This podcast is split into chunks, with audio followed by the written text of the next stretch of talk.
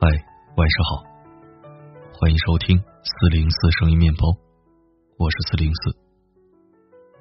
今天要为你分享的文章，相信会有很多人产生共鸣，会说到很多人的心里，也会让很多人在岁月的凉薄中觅得一丝温暖和希望。古人云：“三十而立。”可是当代年轻人真正能做到三十而立的？又有几人呢？倒不是说大家聚在一起比惨找安慰，为自己的不利而找理由。咱们就实事求是的讲，三十利与不利，真的是评判人生成败的硬性标准吗？三十而立，真的是我们理解的那种意思吗？一起收听今晚的文章。三十不利。才是真实的人生。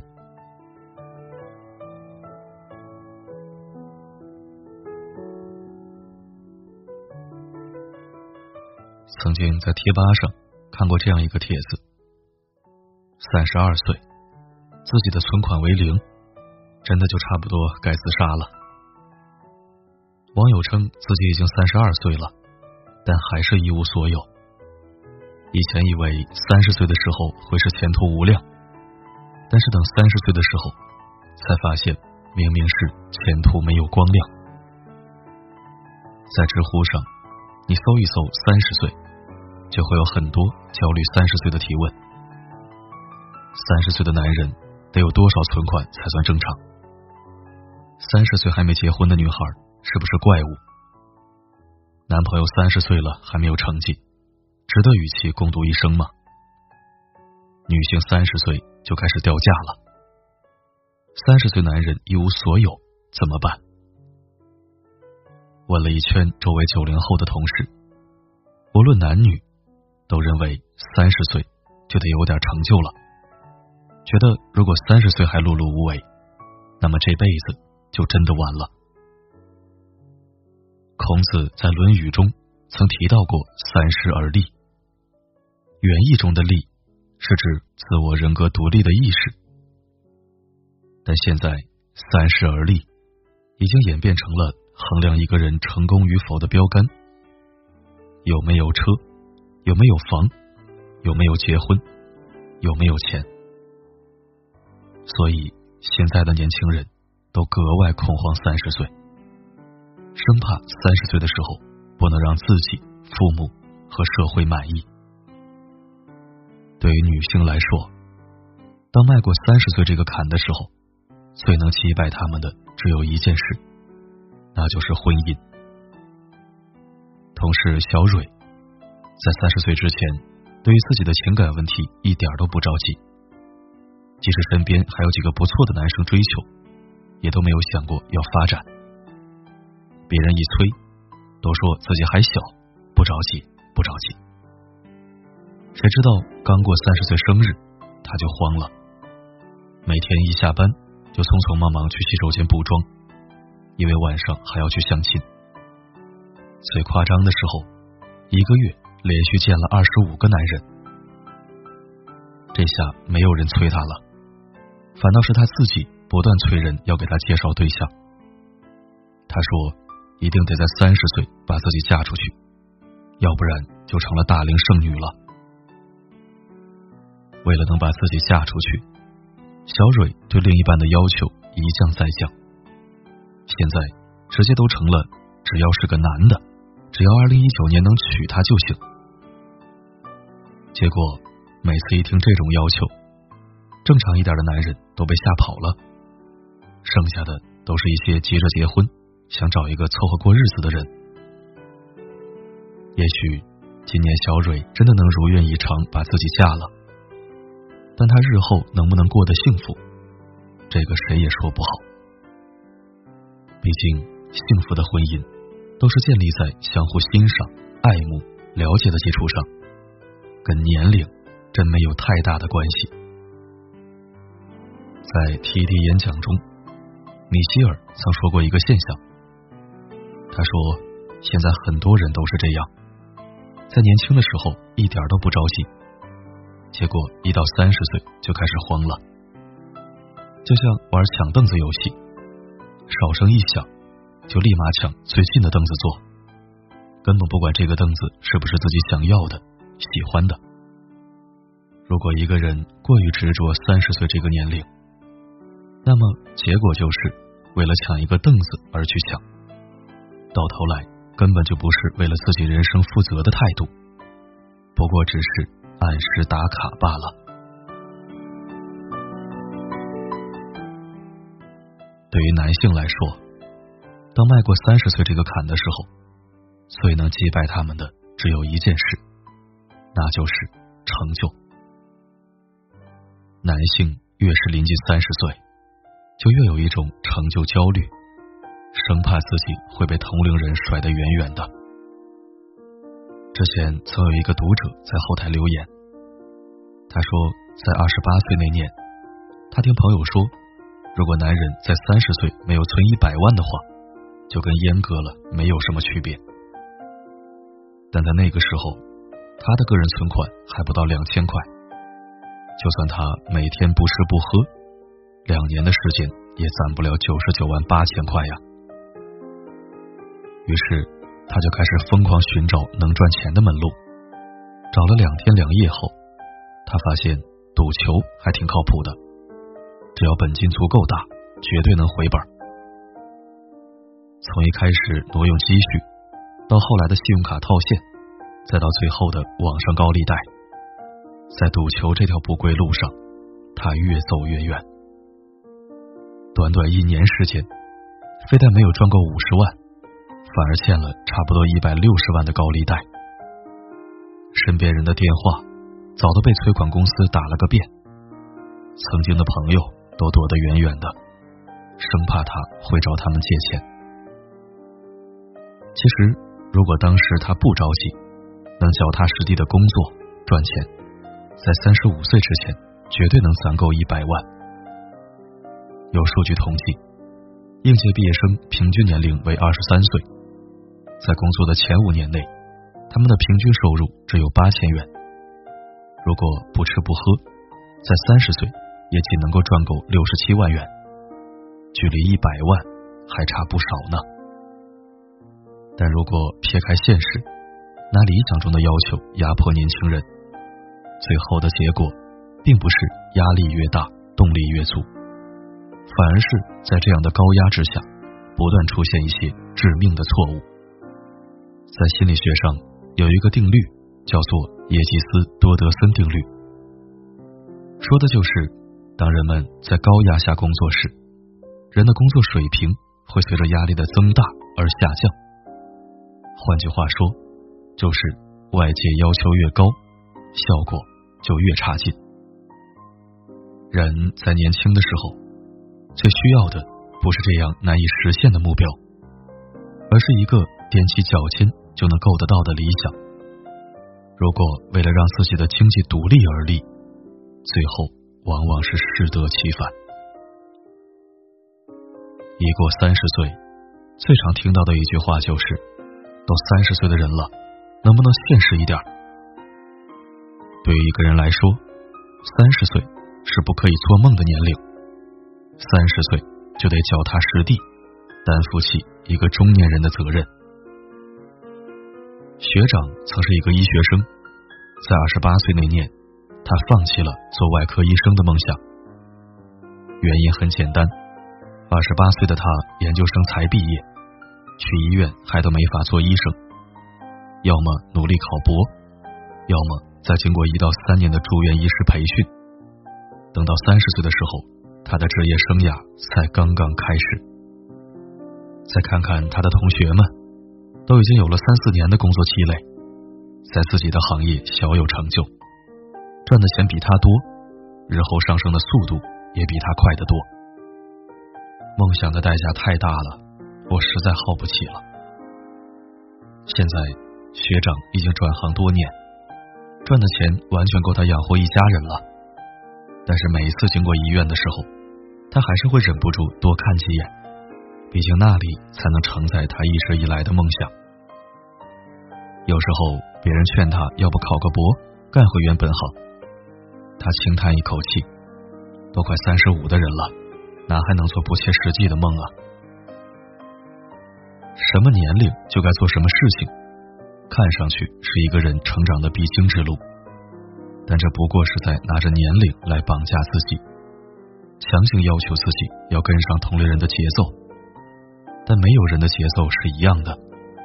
如果用别人的标准来要求自己，结果就是永远过的不是自己想要的人生。很喜欢张艾嘉曾说过的一句话。我才不过是六十四，跑起来，路仍长。年龄只是一个人细胞增长的时间，不能成为自我设限的理由。如果为了跟年龄妥协而放弃了自己的所爱，最后的结果就是为了堵住看客们的嘴，却委屈了自己。去年，在一档职场节目《你好，面试官》中，有一位求职者。就因为三十岁没有给人而立的状态，被应聘者拒绝了。他的理由是，都一个三十岁的大老爷们了，还对自己要求这么随性，简直就不是一个负责任的态度。就因为这个，一下就引发了台上嘉宾们的争执。作家刘同认为，三十而立真的是害了好多好多的中国男性。曾经，刘同。也是三十而立观念的受害者。在二十八岁的时候，他一度陷入了崩溃的边缘，因为那个时候他的全部存款只有一万七千元，根本达不到一个男人而立的状态。我很赞同刘同的观点，中国人真的是被三十而立害惨了。每个人的一生都不可能按照理想进度去实现，不同的时间节点。实现不同的人生目标。和过去相比，现代人按部就班，十八岁上大学，二十二岁大学毕业。如果上个研究生，读个博士，那年龄就更大了。对于一个奋斗时间只有短短几年的人来说，要想在三十岁就能有车有房有老婆，如果不靠父母，那简直是难于上青天。其实很多人不知道，“三十而立”的后面还有一句话：“不知礼，无以立。”简而言之，“三十而立”其实是“三十而知礼”。这绝不是我们常常挂在嘴边的“有车有房”。真正的“三十而立”，往往跟钱、权、名、利都无关，而是作为一个思想成熟的人。能不能用最真诚的态度对待自己，对待生活？就像王小波在《三十而立》中所说的：“以后我要真诚的做一切事情，我要像笛卡尔一样思辨，像堂吉诃德一样攻击风车。无论写诗或是做爱，都要以极大的真诚来完成。眼前就是罗德岛，我就在这里跳跃。我这么做什么都不为。”这就是存在本身。如果说人生是一场马拉松，那最重要的不是你能跑第几，而是在整个跑的过程中，你是不是乐在其中？每一个不在乎三十而立的人，都不会轻易把人生的选择权交给年龄。相反，他们就是要自己牢牢把握住主动权。比如说，王德顺当了大半辈子的哑剧演员，一直都是默默无闻，直到七十多岁才开始出名。正因为不惧年龄的束缚，他才能一个人活出几辈子的精彩。比如说，摩西奶奶从七十岁才开始学画画，到九十岁办画展，因为不被年龄绑架，他就能做到人生。永远没有太晚的开始。再比如说，文章里这位八十四岁的老奶奶，跟着儿子一起骑摩托车走遍川藏线，因为不被年龄牵着鼻子走，他把人生活到淋漓，走过海拔四千多米的垭口，他还嫌不够高。每个人都有自己的时区，有的人毕业早。在风口上就早日成为了人生赢家。有的人上学上的久，得沉淀个几十年才能一炮而红。别因为三十而立，就急匆匆的给自己的人生按下快进键。别把年龄看得太重，否则会显得生命太轻了。像我这样优秀的人，本该灿烂过一生，怎么二十多年到头来，还在人海里浮沉？像我这样聪明的人，感谢收听。昨天我说了，准备好的这篇文章一定要用听的，才更容易产生共鸣。相信你也对此文感触颇深。是啊，世人常说三十而立，四十不惑，五十知天命。先不说我们曲解了这些古话多少年，当今有几人三十飞黄腾达，四十不再困惑，五十参透命运，看淡一切的？有，但很少。很多时候，我们都对自己的要求太高了，给自己的压力也太大了，包括我在内。年近三十，日渐焦虑，总觉得自己要被时代抛弃了，越发的惶恐不安，惧怕碌碌此生。可是这种无意义的焦虑，没有带给我多大动力，反而让我逐渐失去了年轻人的朝气。今天我们畅所欲言，你是否以年近而立，或者已过而立，亦或是将近不惑之年，逼近天命？如今你在哪儿，在做什么？对自己的现状还满意吗？就在留言板留下你的心声吧。在这里，虽然大家素未谋面，各自行驶在各自的轨道上，但我们思想同道，情感同频。声音面包房这个温馨树洞，永远为你开放，只为倾听你内心最真实的声音。利与不利。活给自己看，一切都还来得及。愿你我都能放自己一马，心如止水的走向理想的顶点。共勉。好，今天就说到这儿。我是四零四，不管发生什么，我一直都在。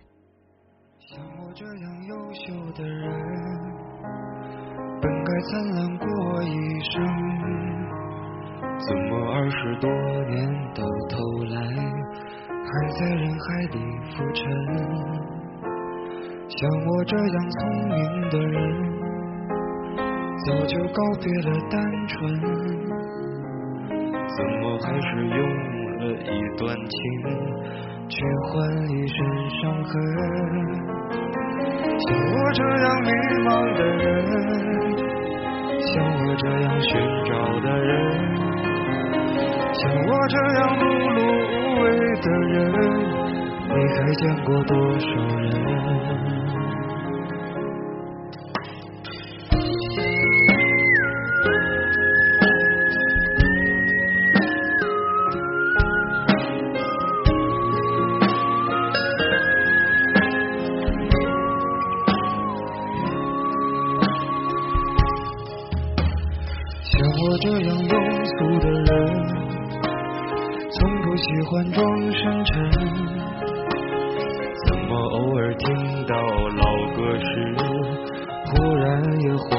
神？像我这样懦弱的人，凡事都要留几分。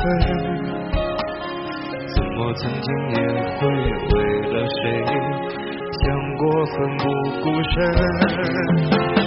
像我这样迷茫的人，像我这样寻找的人，